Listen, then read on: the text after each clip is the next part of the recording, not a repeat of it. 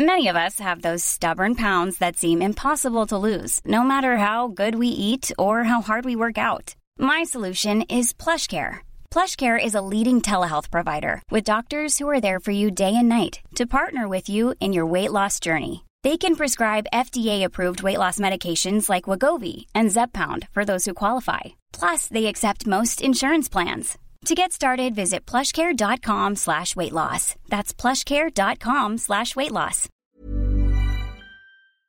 Vous voulez un whisky? Ou juste un doigt. Juste un droit. Oui, chef. Bien sûr, patron. Quand un homme ou une femme travaille pour un autre, contre rémunération, la relation ne part pas franchement sur un pied d'égalité. Depuis l'interdiction du travail pour les enfants de moins de 8 ans en 1841, le droit du travail, puis le pavé qu'est le Code du travail, assure la protection des salariés contre toutes les formes d'abus dont ceux-ci peuvent être l'objet. Quand ça ne suffit pas, on passe à l'étape d'après, syndicats, avocats et prud'hommes entrent dans la danse. Une valse coûteuse, en temps comme en argent, mais qui peut être rentable quand la décision finale vous est favorable. Ça, c'était dans l'ancien temps, enfin, en 2017. Les ordonnances Macron, entrées en vigueur le 1er janvier 2018, font un peu plus que rebattre les cartes entre patrons et salariés. Elles réécrivent une bonne partie des règles du jeu. Pour recompter les points et savoir qui du patron ou du salarié a la meilleure main, j'ai la chance d'être accompagné de Grégory Saint-Michel. Maître Saint-Michel, vous êtes avocat au barreau de Paris, spécialisé en droit du travail. Merci d'être à mes côtés pour cet épisode de Juste un droit, où l'on risque d'entendre pas mal de fois le mot travail. J'ai compté, on est déjà à 6. On va commencer en se mettant un petit peu en immersion. Maître Saint-Michel, quand un employeur ou un salarié vient vous voir pour une affaire, quelles sont les premières questions que vous lui posez? Je lui demande en premier euh, de bien vouloir euh, me donner son contrat de travail, ses 12 derniers bulletins de salaire, de me dire quelle est la convention collective applicable, de me dire euh, quelle est son ancienneté et de me dire si je devais avoir une baguette magique, ce qu'il souhaiterait que je fasse pour lui. Et ensuite, je lui demande quel est le montant qu'il souhaiterait obtenir. Ok. Et voilà le travail. Vous avez un emploi, monsieur Lebowski? Quelle faille trouvez-vous le plus souvent dans les contrats de travail? Alors, euh, ce qu'il faut savoir, c'est que souvent, euh, un salarié vient euh, pour une question qui lui est propre, quelque chose, une difficulté dans la relation contractuelle ou une demande particulière concernant les salaires ou un licenciement. Et souvent, j'essaye de déborder sur d'autres sujets en effectivement analysant le contrat de travail et les relations de travail pour voir s'il n'y a pas d'autres demandes à formuler que celles pour lesquelles mon client vient me voir, parce que parfois, la demande même qui est celle de mon client ne peut pas être démontrée et on doit avouer qu'il n'y aura que peu de chances d'aboutir à un succès sur cette demande-là. En revanche, il est très très rare de ne pas trouver un autre sujet sur lequel on peut avoir un succès. Est-ce que ça voudrait dire donc que les salariés eux-mêmes sont assez peu au fait ou assez peu informés de leurs droits? Les salariés sont très très peu informés du droit, d'abord parce qu'il y a des lieux communs ou des euh, conversations de comptoir euh, dans lesquelles effectivement euh, on vous annonce quelques vérités qui n'en sont pas et qui n'ont rien de légal, comme si vous êtes licencié pour faute grave, vous ne pouvez pas être au chômage. Euh, rares sont ceux qui ont même une mince connaissance du sujet. Vous semblez oublier en effet, mes amis, que vous n'êtes que des salariés, c'est-à-dire les êtres les plus vulnérables du monde capitaliste, des chômeurs en puissance. Du coup, c'est en déséquilibre avec les patrons qu'on imagine vachement plus connaisseurs quand même euh, sur ces questions-là. Quand vous êtes effectivement dans une société du CAC 40, il est certain que euh, l'employeur a plus de connaissances que vous euh, sur le droit du travail puisqu'il a euh, tout un service qui est dédié effectivement à cette matière. En revanche, pour tout ce qui est PME et petits employeurs, eux-mêmes n'ont pas plus de connaissances que les salariés qu'ils embauchent du droit du travail parce que Mm. c'est une matière extrêmement complexe, qu'effectivement la législation est pléthorique et que même pour un spécialiste comme je suis, ça demande de travailler toutes les semaines et quasiment chaque jour pour se mettre au courant effectivement des dernières avancées législatives ou jurisprudentielles. Ouais, donc l'avocat, c'est un peu la case obligée quand on se fait. Enfin, il y a un abus par exemple sur un licenciement. On peut se défendre seul et on peut effectivement euh, prendre un délégué syndical. Euh, je ne leur fais pas injure. Il vaut mieux, en effet, euh, si on compte gagner euh, dans un litige euh, ou même sans litige, simplement faire valoir ses droits et les demander auprès d'un employeur. Il vaut mieux effectivement avoir recours à un, à un avocat. En de litige entre patron et salarié porté devant les prud'hommes, j'ai l'impression que c'est la roulette russe. Si vous êtes salarié tombé sur un conseil prud'homal présidé par un représentant employeur, bah, vous partez avec un vrai handicap. Est-ce que, euh, c'est, est-ce que ça se voit en réalité? Il y a, une réponse euh, politiquement correcte à vous donner, qui est qu'effectivement, euh, comme euh, tous les conseillers prud'homaux, qu'ils soient employeurs ou salariés, ont une obligation, bien évidemment, d'impartialité et de juger par rapport au droit, à la jurisprudence. Enfin, même si on n'est pas dans un droit anglais où la jurisprudence fait le droit, mais il n'en demeure pas moins qu'on essaye toujours de la respecter. bon, la réalité est qu'effectivement, les conseillers prud'homaux jugent plus en équité et que une autre réalité, c'est qu'ils conservent parfois des habitudes qu'ils ont prises d'un combat syndical qu'ils soit employeur ou qu'il soit salarié, et qui donne effectivement des a priori dans l'appréciation euh, d'un litige.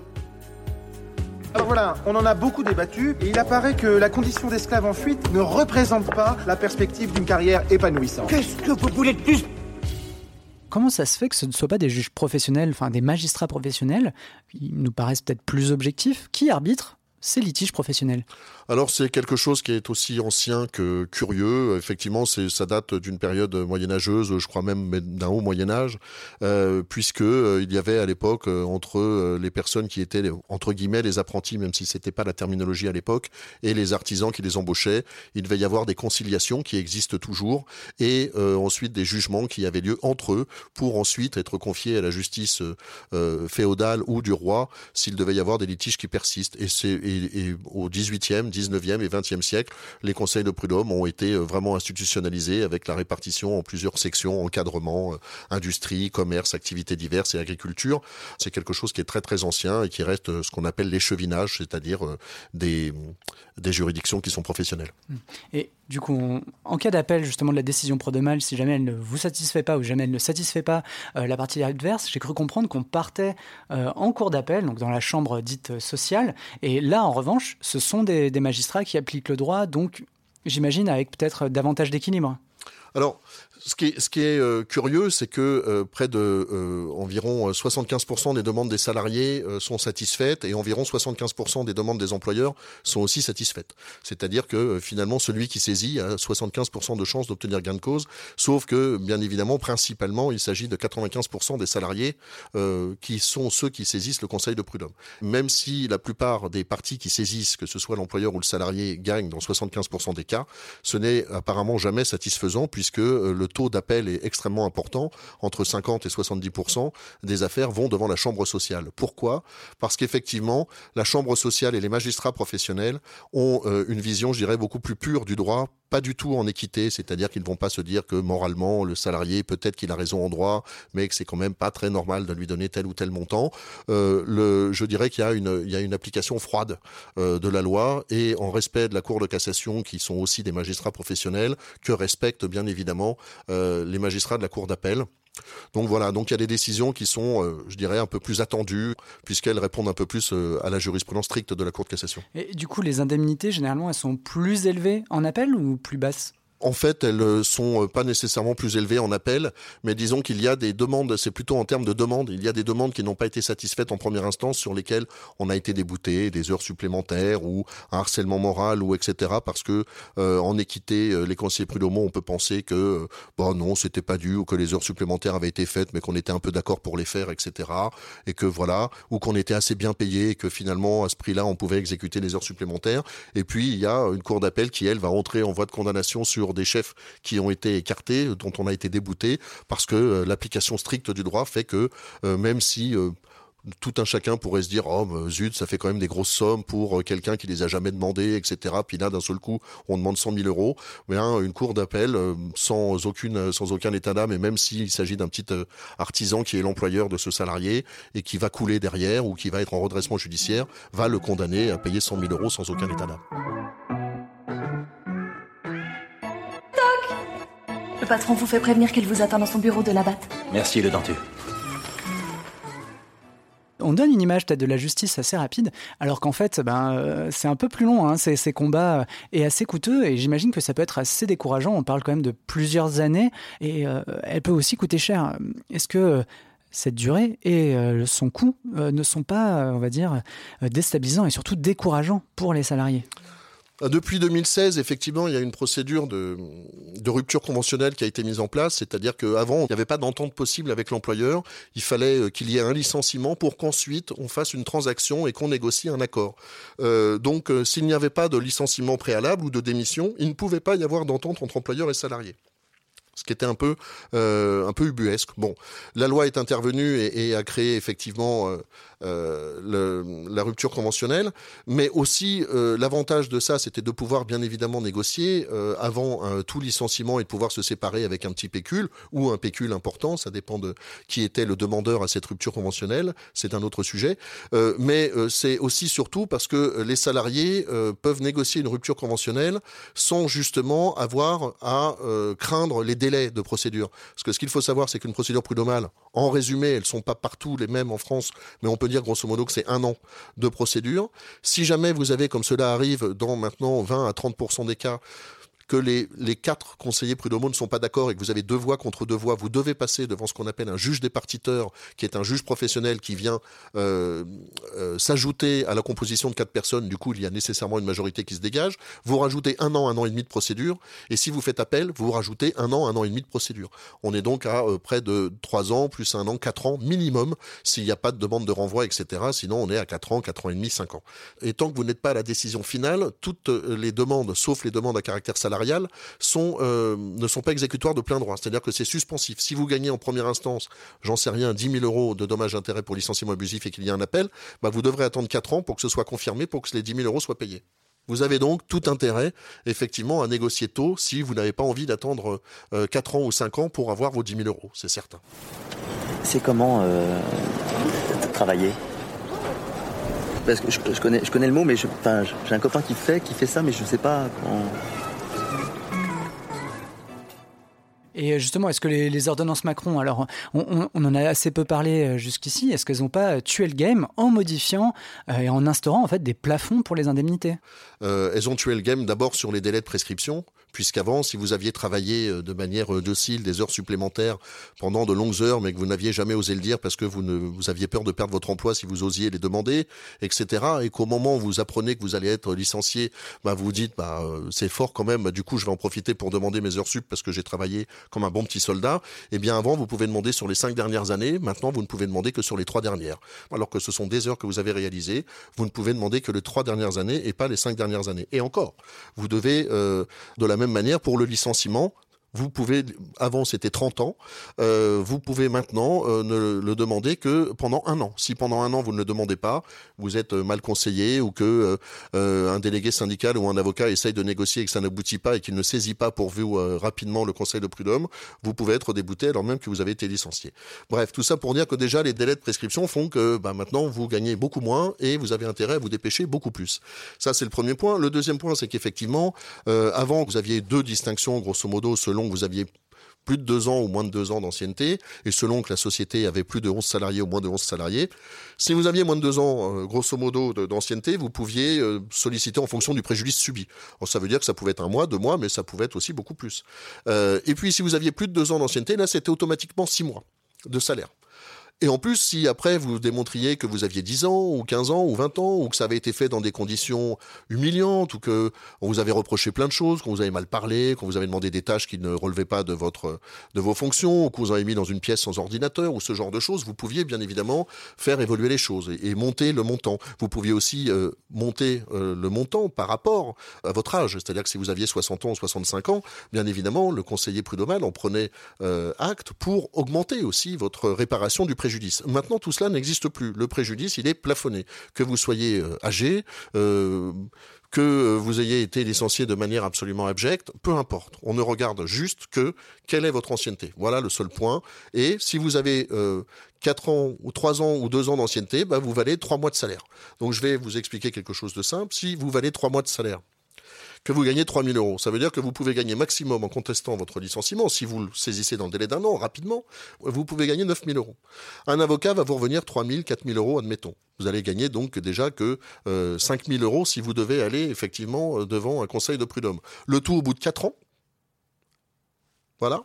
Et euh, votre employeur va vous dire, bah, écoutez, je vais vous licencier, plutôt que de vous proposer 4000 euros, parce que c'est ce que vous aurez à la fin et dans 5 ans, et encore, si vous gagnez, puisqu'il y a toujours l'aléa judiciaire, je vais vous proposer de vous donner un mois ou deux mois de salaire, et puis vous partez. Voilà, gentiment, euh, Monsieur Dupont, nous allons nous quitter, on va vous donner un ou deux mois de salaire. Et le salarié va accepter, parce que l'idée qu'il ait un aléa sur 5 ans, qui va gagner que 4000 euros, alors qu'avant il aurait gagné 6 mois ou plus, puisqu'il avait plus de 2 ans d'ancienneté, il aurait pu gagner 10 mois, c'est-à-dire 30 000 euros, et eh bien là, il se retrouvera avec 4 000 ou 5 000 euros maximum, et encore, l'employeur aura l'impression d'avoir fait un geste très agréable.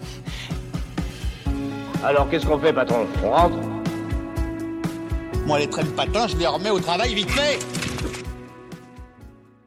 Et euh, juste avant, euh, justement, les ordonnances Macron, donc, qui sont entrées en vigueur ce 1er janvier 2018, on a eu la loi euh, El Khomri. Qu'est-ce qui fait que le droit du travail est aussi malléable? On a l'impression, est-ce qu'il est facile à modifier ce droit? Bah, on a eu euh, une période où les acquis sociaux euh, depuis 36 et, et, même bien avant euh, ont été acquis de, de autres luttes, mais ça c'est l'histoire de France et c'est l'histoire finalement sociale. apparemment, effectivement, ce ont été des combats très durs, très difficiles. Il est curieux de voir que tout cela a été détricoté et vraiment quasiment anéanti, ne serait-ce que dans sa philosophie, puisque le, le, droit social a toujours évolué dans la protection des salariés, avec des CHSCT, avec des conditions de sécurité, avec de l'ergonomie, avec de la lutte contre le harcèlement moral, le harcèlement avec des textes pléthoriques qui ont défendu vraiment les salariés sur l'obligation de donner un motif pour licencier quelqu'un. Il faut que le salarié maintenant le demande pour qu'effectivement on lui fasse l'aumône de bien vouloir lui dire pourquoi il est licencié. Eh bien, toutes ces avancées sociales ont été finalement complètement abandonnées en très peu de temps la lutte sociale n'a pas été, enfin je suis désolé de le dire, euh, exceptionnelle. Finalement, c'est passé assez facilement. On a un peu négocié avec les syndicats après que les décisions soient prises, et on a l'impression qu'on est vraiment sur une machine arrière euh, absolue euh, qui donne des droits au patronat d'une manière, et je ne fais pas de politique, je vous l'assure, vraiment extrêmement important. Quelque chose d'assez choquant pour qu'on soit de droite ou de gauche, pour les avocats de droit social qui défendent les employeurs ou les salariés. C'est extrêmement choquant de voir effectivement comment, avec une telle tranquillité, on peut effectivement réduire le, droit des salariés.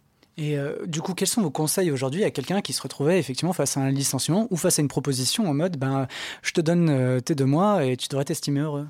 Bon, on est obligé de faire des, des, contre-feux et d'essayer de trouver effectivement d'être un petit peu imaginatif. Alors, c'est vrai que la plupart des avocats, nos idées, je dévoile pas, je ne trahis pas de secret. Nos idées sont généralement d'essayer d'aller sur le terrain du harcèlement moral ou d'aller sur le terrain euh, de la discrimination, ce genre de sujet-là. Pourquoi? Parce que quand vous êtes sur ces sujets-là, qui sont des violations des libertés individuelles, etc., des libertés fondamentales, euh, on retombe sur l'ancienne législation. C'est-à-dire qu'on n'est plus sur les lois Macron. On peut revenir à l'ancienne législation avec plus de six mois de dommages et intérêts dès qu'on a plus de deux d'ancienneté et de monter, pardonnez-moi l'expression un peu triviale, dans les tours, si on explique euh, voilà la manière dont ça a été fait, l'ancienneté, l'âge, c'est-à-dire en revenant avec les vieux critères. Donc effectivement, on essaye de contourner. Le problème, c'est que dans la réalité, la discrimination et le harcèlement euh, moral sont des demandes parce qu'elles sont en fait très très encadrées par la loi, très difficiles à obtenir, qui n'aboutissent que très rarement parce que euh, rares sont les dossiers qui aboutissent sur ces sujets-là. Du coup, on peut pas aller vraiment sur d'autres terrains, euh, sur ces terrains-là. Après, il y en a d'autres qui sont des failles qu'on peut trouver dans le contrat de travail on peut valoriser nos demandes sur d'autres chefs de demande précisément à des montants beaucoup plus importants que ceux qui seraient compris euh, dans euh, la loi, dans les plafonds Macron. C'est-à-dire que les plafonds Macron deviennent finalement l'indemnisation du préjudice lié au licenciement devient finalement euh, quelque chose de secondaire et on a d'autres demandes principales qui peuvent être, j'en sais rien, sur la clause de non-concurrence, qui peuvent être sur la durée du travail, sur les heures supplémentaires, sur le travail dissimulé, voilà, sur sur ces choses-là. Sur d'autres formes d'abus en quelque sorte d'autres formes d'abus qui peuvent euh, et qui se chiffrent euh, très facilement et très vite. Alors j'utilise justement le, terme d'abus parce que la grande question de ce podcast aujourd'hui, c'était euh, le droit du travail est-il, entre parenthèses, encore équitable J'aime pas tellement quand tu comme ça, papa. Ça me fait peur. Au travail. Oui, il était plutôt équitable avant et limite les, les salariés étaient très, alors je ne vais pas dire trop protégés. Et euh, aujourd'hui, au contraire, la, balance est totalement inversée. Disons que les salariés étaient protégés. La réalité, c'est qu'ils étaient protégés, pas trop protégés. Ils étaient protégés. Qu'on considère des droits comme connaître le, motif de son licenciement, euh, comme de faire requalifier des CDD en CDI si jamais on n'était pas effectivement embauché pour une tâche temporaire, mais qu'on était effectivement embauché sous un, faux, une fausse période d'essai, ou si on demande effectivement qu'on soit payé de ces heures supplémentaires et qu'elles soient indiquées sur le bulletin de salaire pour que ça cotise justement pour les cotisations retraite ou autre, ça me paraît pas effectivement quelque chose qui permette euh, aux gens d'hurler en disant oh les salariés ont trop de droits. Donc effectivement, c'était simplement défendre les salariés. Il n'y avait pas une trop grande défense des salariés. Effectivement, les lois El Khomri, parce qu'il faut aussi euh, rappeler cette loi-là, euh, et Macron ont absolument défait cette, cette sorte d'équilibre. Et effectivement, les employeurs maintenant, d'abord gagnent de plus en plus devant le Conseil de prud'homme. Il y a de moins en moins, de, il y a près de 100 000 demandes en moins qui ont été faites cette année devant les conseils de prud'homme pour près, je crois, de 400 000 ruptures conventionnelles, parce que maintenant le moyen de la rupture conventionnelle est le plus simple et d'une facilité absolue pour les employeurs pour, à vil prix, euh, licencier les salariés. Et puis, euh, effectivement, l'égalité n'est plus là. Alors, il peut y avoir l'égalité. Vous demandiez s'il y avait encore une égalité. Je serais tenté de vous dire, mais je ne plaide pas pour ma profession, euh, que l'égalité peut encore ne pas être tout à fait stricte si le salarié s'entoure de très bons conseils. Hmm. Parce que la loi reste quand même sur beaucoup de domaines encore très difficile à appliquer pour les employeurs qui ne se renseignent pas, qui n'ont pas un service juridique, voilà, et qui ne rédigent pas des contrats comme ils devraient, etc. Ok. Bah, il est pas là, le patron? Il dort dans les chauffleurs. Quoi ça? Est-ce qu'il n'y a pas une deuxième inégalité qui se crée entre bah, deux formes de plaignants, euh, les plaignants qui ont les moyens de, et euh, qui ont un intérêt à porter l'affaire en justice, et ceux qui, bon, bah, ok, je prends ce qu'on me donne et puis, et puis marre les gros salaires ont le temps d'attendre, puisqu'ils ont généralement une situation aisée, ils ont le temps d'attendre 4-5 ans, et ils ont les moyens de payer un avocat. Euh, quelqu'un qui effectivement gagne 1000 euros par mois euh, à 4 ans d'ancienneté et peut espérer gagner 5 mois de salaire alors qu'il gagne 1300 euros euh, et qu'il va gagner 8000 euros à l'arrivée, si déjà la moitié est amputée par des honoraires d'avocat, plus 10% du pourcentage qu'il va prendre, plus d'attendre 5 ans et qu'il en a besoin pour payer sa maison, pour payer je ne sais quoi, bien évidemment a tout intérêt, lorsqu'on lui propose pour éviter tout litige euh, un mois ou deux mois de salaire, eh bien il va accepter là où quelqu'un qui gagne 5 000, 10 000, 15 000, 20 000 euros euh, n'acceptera pas et dira bah, on ira jusqu'au bout et essaiera en plus d'avoir un avocat suffisamment euh, brillant pour pouvoir effectivement avoir quelques dizaines, voire centaines de milliers d'euros sur un autre sujet que celui pour lequel on l'a saisi. C'est quand même une triste conclusion. C'est malheureusement une réalité. Les histoires d'amour finissent mal en général, disait Lerita Mitsuko, on ne peut pas dire que les histoires de boulot connaissent une fin plus heureuse. Breaking news, ça ne va pas changer à deux ou trois détails près. Cette année, sans doute les suivantes, les avocats auront certainement moins de divorces professionnels à défendre. On l'a vu, poussés par les ordonnances matrimoniales Macron, les séparations douloureuses risquent d'être progressivement euh, requalifiées en rupture conventionnelle. Non seulement tout le monde n'en tire pas la même satisfaction, mais ce nouveau régime pourrait bien donner des idées à plus d'un DRH gêné aux entournures par un salarié. Mais l'on ne présume de rien sinon d'une chose. Que vous soyez patron, salarié, sans emploi ou étudiant, on espère que cet état des lieux du droit du travail vous aura permis d'en savoir un petit peu plus sur le nouveau terrain de l'emploi. Maître Saint-Michel, je rappelle que vous êtes avocat au barreau de Paris. Merci encore d'avoir pris le temps de détailler avec nous l'édition 2018 du Code du travail. Je vous donne rendez-vous dans trois semaines pour un nouvel épisode de Juste un droit. Pour les commentaires et les étoiles, c'est sur notre page iTunes que ça se passe, mais si vous avez des questions, vous pouvez nous écrire à audio at 20minutes.fr. À la prochaine et que justice soit faite. Vous voulez un whisky? Ou juste un doigt Juste un droit.